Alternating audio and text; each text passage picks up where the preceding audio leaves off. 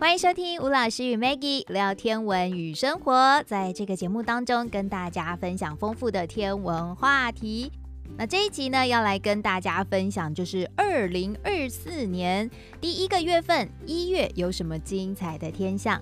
老师好，主持人好，观众朋友大家好。迎接新的一年来临，前阵子老师有帮我们整理了二零二四年整年度精彩天象的重点。对，那当然呢，嗯、在二零二四年呢，每个月份。我们还是会为大家准备当月的天象以及节气等等话题。嗯，不过在二零二三年，我们配合每月天象的部分，其实都会加码当季星空辨识的部分。那在二零二三年整年度呢，把四季星空跟大家 run 了一遍哦。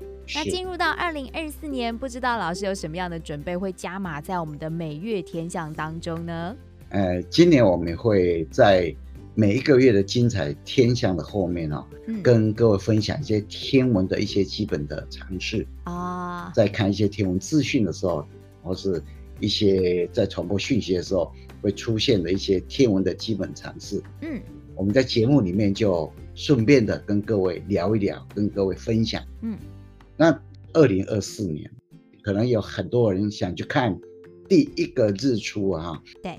所以我们在节目开始以前，我们先跟各位分享一下，在台湾地区啊，可以看到第一道民用曙光的地方，嗯，是在花莲的博兰山啊。曙光它分三种，有民用的，有航海的，有天文的曙光。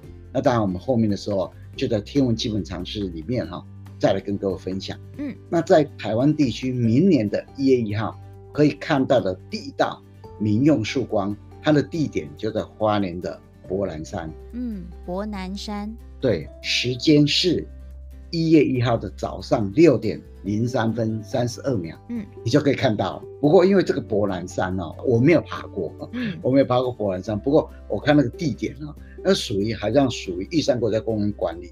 嗯，它的高度有。三千四百四十三公尺，oh. 所以三千公尺以上的高山，我看就听一听就好。对，除非喜欢山的人了哈，然后可以爬高山的人，对对对，所以不容易去。是，那台湾本岛没有到离岛啊，就台湾本岛最早可以看到第一道民用曙光的，是落在鹅銮鼻哦，oh.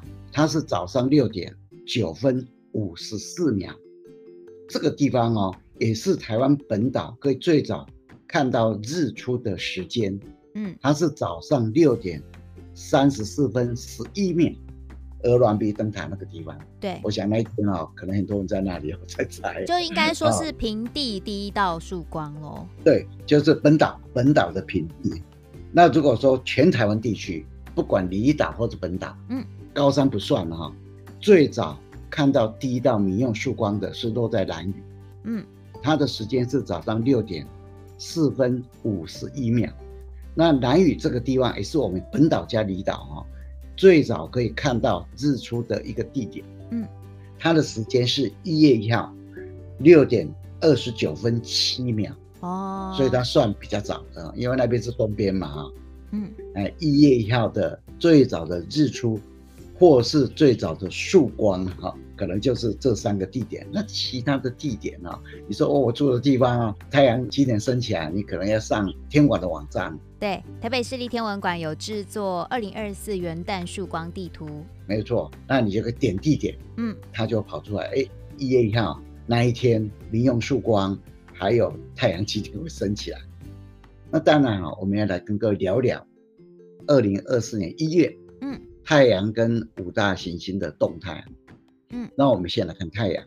太阳在明年一月，它会从人马走到摩羯座，基本上它还是早下山，晚晚的升起来。嗯，那太阳在一月初到一月底的时候，它大概在傍晚的五点十分到五点半之间下山，六点半到六点三十五之间升起来，是，还是维持晚上比较长。白天比较短的那种感觉，要慢慢的到了三月、四月春天以后啊，你才会觉得，哎，白天好像越来越长。嗯，看完太阳以后啊，我们来看水星五大行星。水星它是从蛇夫座走到人马座，它有一点在追太阳一样，因为太阳是从人马走到摩羯，你面向蛇夫，左边是人马，右边下面是天蝎嘛，所以水星它是从蛇夫走到人马座。那水星大概在清晨五点十分到五点半之间，会从东方和东南方方向升起来。不过太阳哦，大概是六点半到六点三十五升起来嘛，所以还有一点时间可以看。嗯，你要在六点以前看啊，因为鱼肚白大概在六点的时候就开始影响了。是，水星在明年一月十二号的时候是水星西大距。我们以前有讲过，西大距要往东边看，那往东边看就要凌晨看，就要一大早看，嗯，一大早的时间看。所以一月十二号那天水星西大距啊，水星五点十分从东方跟东南方之间那个位置升起来。我们讲到大距的时候，只有内行星有，在大距的时候就是看内行星非常好的一个时间。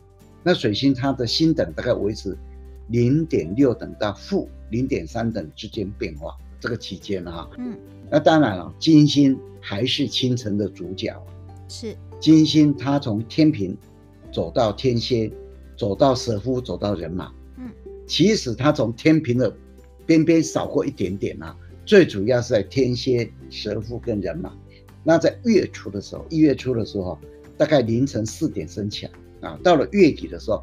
大概将近四点五十的时候才会升起来，慢慢的啊、哦，越靠近太阳那个位置啊，那星等一样非常亮，负四等到负三点九等之间，所以啊，你一大早起来运动的时候，看到东边有个很亮的星星哦，那一颗就是金星。嗯，水星我觉得你可能不容易看到啊，虽然它在零点六等到负零点三之间变化。还是有点亮，不过它太靠近地平，嗯，不容易看。但是金星就不一样，它真的太亮，它大概四点到四点五十之间就升起来啊，那个角度还算蛮高的。那火星哦，现在在人马座，就在太阳的旁边，你大概就不用看它了，嗯。那木星一样在白羊座，那你会觉得说，哎，木星不是去年都在白羊座吗？今年为什么还在白羊座？走得很慢。因为木星啊绕着太阳公转一圈呢、啊，将近十二年，嗯、所以你在天空中看到它位置的变化不会那么快速，所以目前还在白羊座，在一月上半月的时候，一点到两点之间下山，到了下半月的时候，它会变成了十二点到一点之间就下山了，是，所以它越来越早下山哦，所以你现在看木星呢。有机会的时候就抬起头都看一下它嘛，哈。十二月份看木星的时候，其实天黑它就已经在头顶，已经快要偏西啦。没错，就头顶一颗很亮的星星，嗯，那个叫做木星，它的星等负二点六等到负二点四等，哦，真的是非常亮的一个行星啊。一月十九号会发生木星合月，是它发生的时间是在清晨的四点四十二分。不过这个时候木星已经下山去了，它大概哈在半夜的一点左右，它就下山去了。所以啊，最接近的时候你看不到。不过在还没有下山以前，你还是可以看到木星跟月亮靠得很近。嗯，接下来就土星啊，五大行星里面哈，就是比较远的那一颗土星呢，目前一样在宝瓶座。那一样嘛，你会说。去年的时候不是土星都在宝瓶座吗？在宝瓶座位置啊，一直看它，因为土星绕着太阳公转一圈呢、啊，哎，将近三十年，那二十九点五年呢，嗯，所以那个变化更小，你知道吗？所以土星依旧在宝瓶座。一月上半月的时候，晚上哦，九点到八点之间下山，到了一月下半月的时候啊，它大概八点到七点之间，它就下山了。嗯，它的星等大概零点九等到一等之间。前阵子大家在看土星啊，都会把北落师门跟土星混错了，你知道吗？嗯，因为北落师门的上面就是宝瓶座，那宝瓶座那个水掉下来那个位置啊，就一个亮星，那个就土星，所以就很多人这一阵子都把土星跟北落师门混在一起啊。不过有一个方法，你面向南方的时候，比较靠近地平，那一颗是北落师门。那比较上面呢、啊，右上面一点点，那个是土星。嗯，所以这两个天体啊，目前都在那个位置啊，那一月四号土星合月，它发生的时间是在傍晚的五点三十三分，两个靠得很近哦，只靠二点一度而已。嗯，你面向南方的时候，土星就在月球的上面，所以一月四号有土星合月。在明年一月，整个太阳跟五大行星的动态大概是这样子。了解。火星排除，因为接近太阳、嗯、看不到。水星大概是一大早，地平线附近，讲真的也不容易看，可以把握西大距，因为它仰角算比较高的哈。一月凌晨的时间就有一颗金星可以看。嗯，那当然了，太阳下山以后，你抬起头来可以看的，一颗就是木星，一颗就是土星。土星。对，好，这是一月五大行星它的动态。嗯，在一月里面呢，还有一个精彩的流星雨。就象限一座流星雨，嗯，那这个流星雨啊，以前哦，有时候会把它叫做四分一座流星雨。四分仪本身就是一个测量天体位置的一种仪器，嗯，后来就用这种仪器的名字替流星雨来命名。我们现在习惯上把它叫做象限一座流星雨。这个星座是一七九五年的时候，法国的天文学家拉朗德。把它命上去，它是在五仙座跟木木座、天龙座中间用一个观测仪器把它命上去的。后来到了一九二二年的时候，国际天文联合会就一九一九年成立的那个 IAU 啊，嗯，国际天文联合会啊，就把这个星座从星座中删除，演变成现在大家比较熟悉的八十八个星座嘛。这个象限一座就没有列在八十八个星座里面。对。所以你不要在八八个星座里面找了半天了，啊，怎么没有找到啊？象限一座，嗯，那因为啊，原来这个星座里面有一个非常有名的流星雨，那以前就叫做象限一座流星雨。那因为你把它拿掉以后，大家就不习惯，所以这个流星雨到目前为止，虽然星座没有了，还是把它用这个古老星座名字来命名，嗯，就把它叫做象限一座流星雨，嗯。这个流星雨的辐射点目前就在木木座的位置啊，它的活跃的期间是在十二月二十八号到一月十二号，它的极大期啊是落在一月四号，这一天呢、啊、有土星跟月亮产生合的现象，所以你在欣赏流星雨啊，一定看得到月亮。嗯，那月亮的旁边啊就有个亮亮的星星，那一颗叫做土星。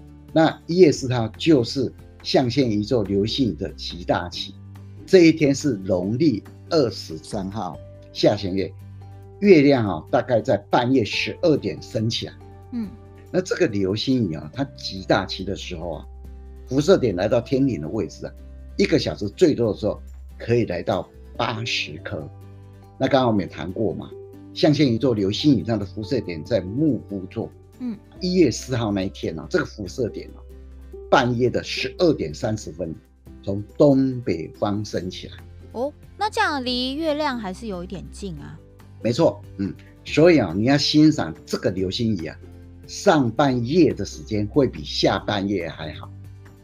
虽然上半夜的时候辐射点还没有升起来，但是没有月亮干扰。嗯，下半夜的时候虽然辐射点升起来，但是它是下弦月，一半的月亮。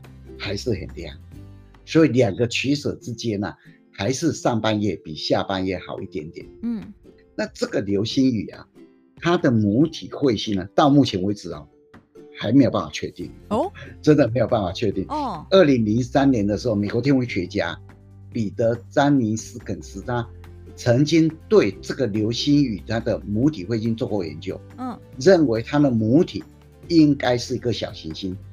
二零零三 EH1 这颗小行星，嗯，它是一颗阿莫尔型的一颗近地小行星，嗯，我们以前有聊过，近地小行星分成三种，一种叫做阿登型，嗯，这一群的小行星的轨道比地球还要靠近太阳，那有一种叫做阿波罗型，这个很很恐怖，轨道接近地球轨道，还会怎么穿过地球轨道？对，一种叫做阿莫尔型。就是这一群离太阳的距离比地球还要远，嗯，但是啊，它都是有潜在性危险的，嗯，会撞到地球有潜在性危险的，所以我们就把它叫做近地小行星哦，嗯，所以近地小行星分成三个类型，阿登、阿波罗，还有阿莫尔星。二零零三 EH1 呢，这一颗就是阿莫尔星的。不过有科学家认为，二零零三 EH1 这颗小行星呢，非常有可能是一颗熄火彗星。嗯，也就是说，以前可能是彗星，但是它表面的物质啊，已经蒸发光了，所以我们给它一个名称啊，叫做熄火彗星。等一下，我们在基本常识的时候再来跟各位分享什么叫做熄火彗星呢？嗯，那有一些天文学家认为，象限宇宙流星的母体非常有可能是两颗彗星，一颗叫 C 斜线一四九零 Y one，也有可能是一颗彗星造成的 C 斜线一三八五 U one 这个彗星造成的。不过到目前为止哈。还没有办法确定，嗯，各位可以找一个机会哈，然后找一个空旷的地方欣赏这个象限宇宙流星雨。这个流星雨是一年里面比较壮观的一个流星雨，嗯，那一月里面哈有两个非常重要的节气啊，一月六号叫做小寒，我听到这个小寒呢就知道很冷，嗯，那它是二十四个节气里面的第二三个，那小寒呢？其实可以说是一年里面啊，温度最低的节气。嗯，你会想说小寒后面应该有大寒呢？那为什么小寒会最低？根据统计啊，小寒是一年里面最寒冷的一个节气。哦，他们长期统计嘛，大多数的年里面啊，小寒是二十四节气里面最冷的一个节气。嗯，那有几年是大寒比较冷，那我的感觉是应该差不多冷啊，小寒大寒。都很冷，嗯，那小寒有三种物候状况，第一个物候状况就是雁北归，这个大雁呢，天气冷的时候会在南方，那这么冷的时候为什么会要飞回去呢？为什么会这样子？其实啊，这些动物啊，对气候的感觉是非常灵敏，嗯，非常冷来到极致以后，接下来就阳气就开始动，所以他们就赶快回去了。那温暖以后就开始要什么？要抚育下一代。我们的老祖先就观察到，即使这个节气非常冷，但是你可以看到哦，这个雁反而要回家了，因为它感觉到阳气在动。那第二个物候状况，雀始巢，喜鹊的雀哈，呃，可以看到那些喜鹊啊，开始什么筑巢，因为阳气到了，要抚育下一代了。嗯，所以有时候阴气来到极致的时候，在隐约之间呢，阳气已经在启动。希望已经在启动，是。那第三个物候状况啊，雉始渠，雉就是雉科的鸟类那个雉啊，开始渠啊，左边一个一句话两句话的句，右边一个鸟字，这个字念渠，也就叫的意思。也就是说，这种雉科的鸟啊，感觉到阳气已经开始要启动，它就开始鸣叫，有一些像求偶的样子一样。也要抚育下一代。嗯，南宋有个诗人叫做杜磊啊，他写一首诗叫做《寒夜客来》。哇，他写的真的是把这个节气的感觉都写出来。他说：“寒夜客来，茶当酒，竹炉汤沸，火初红。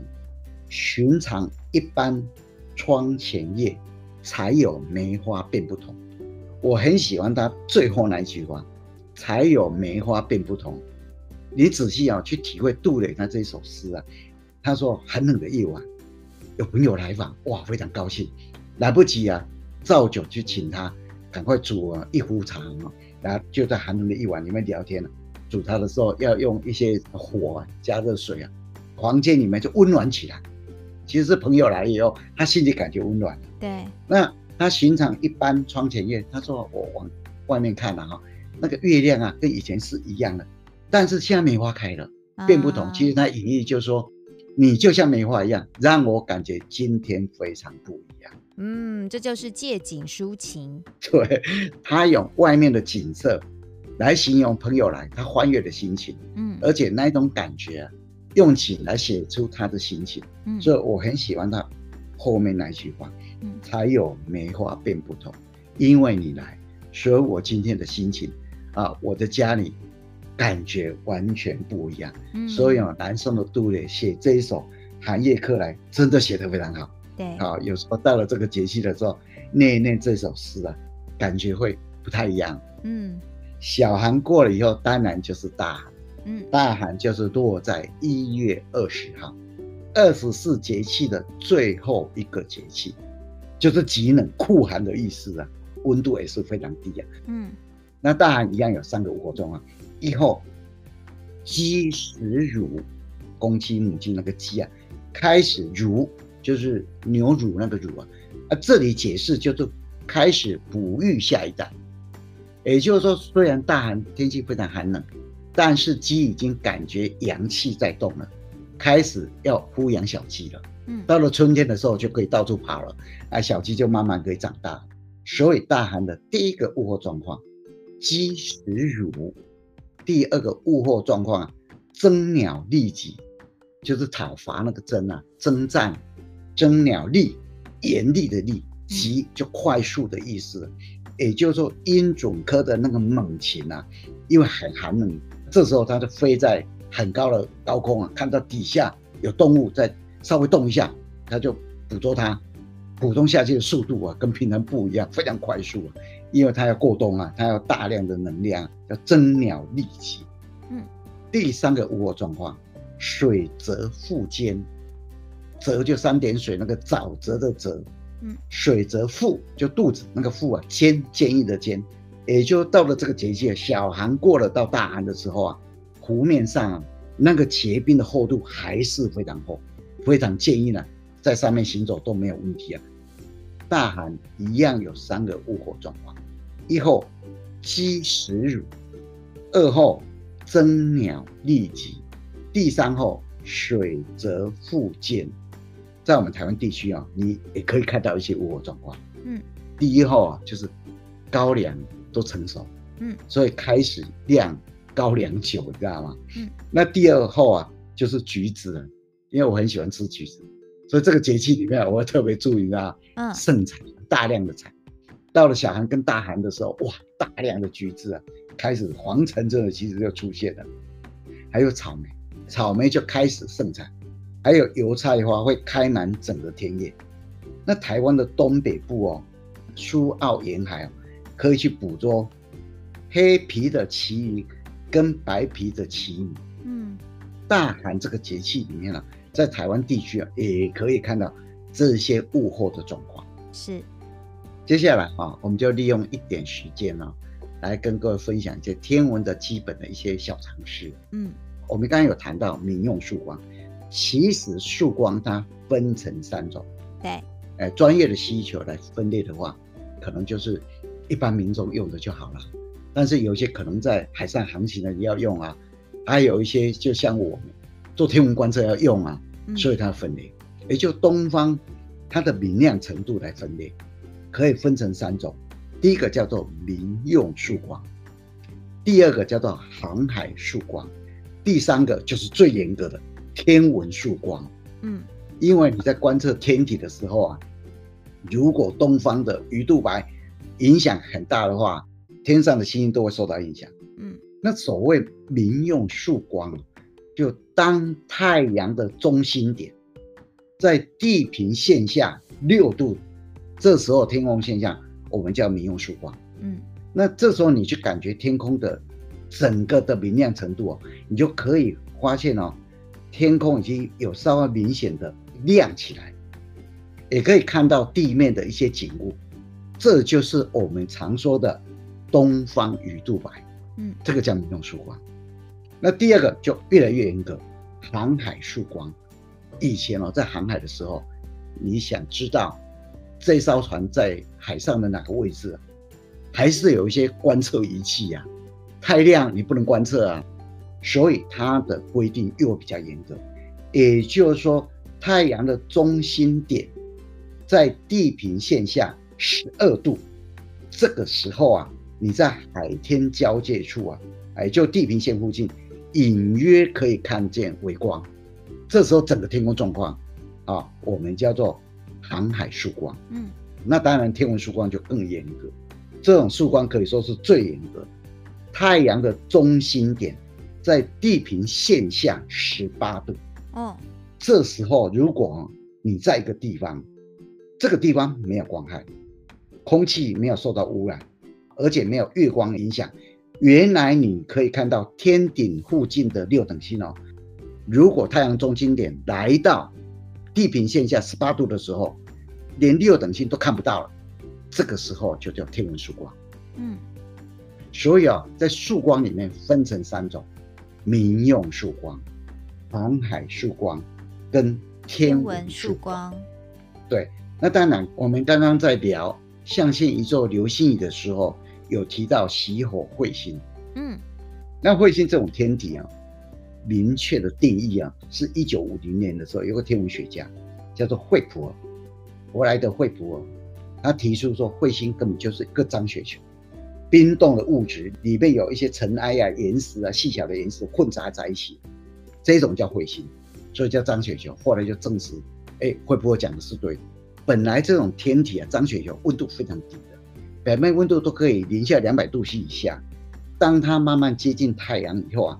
会被太阳这个加热，然后就开始升华蒸发，它的气体就被蒸发掉，你就可以看到这个天体有汇合，甚至还可以看到彗发。绝大部分的这些气体被蒸发光了以后啊，就留下了一点点的彗发或是彗尾的彗星啊。嗯，剩下一点点，随着时间啊一直推移，就留在彗核里面的一些挥发性的物质啊，也大部分都蒸发光了。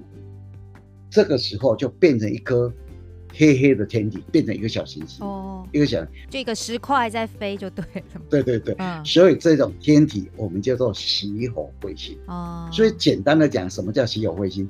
原来是个彗星，嗯，那彗星哦，那些可以蒸发东西啊，可以被什么热加热、升华、蒸发掉的东西啊，表面上的不见了，那里面可能还有藏一些，经过很长时间一直消耗，一直消耗，连里面的也不见了。嗯，全部都被蒸发光了，然后变成一颗像什么石块一样，嗯，我们叫小行星，这一种天体，我们就叫做熄火彗星。哦，所以啊，二零零三 EH One 呢，天文学家认为它可能就是象限宇宙流星雨的母体彗星。嗯，它可能以前就是一个彗星，后来就变成一颗熄火的彗星。嗯，到目前为止，这个流星雨的母体。还没有完全确认啊，所以今天我们就在这个节目里面呢，给大家一点点时间呢，跟各位介绍一些天文基本的东西啊，曙光。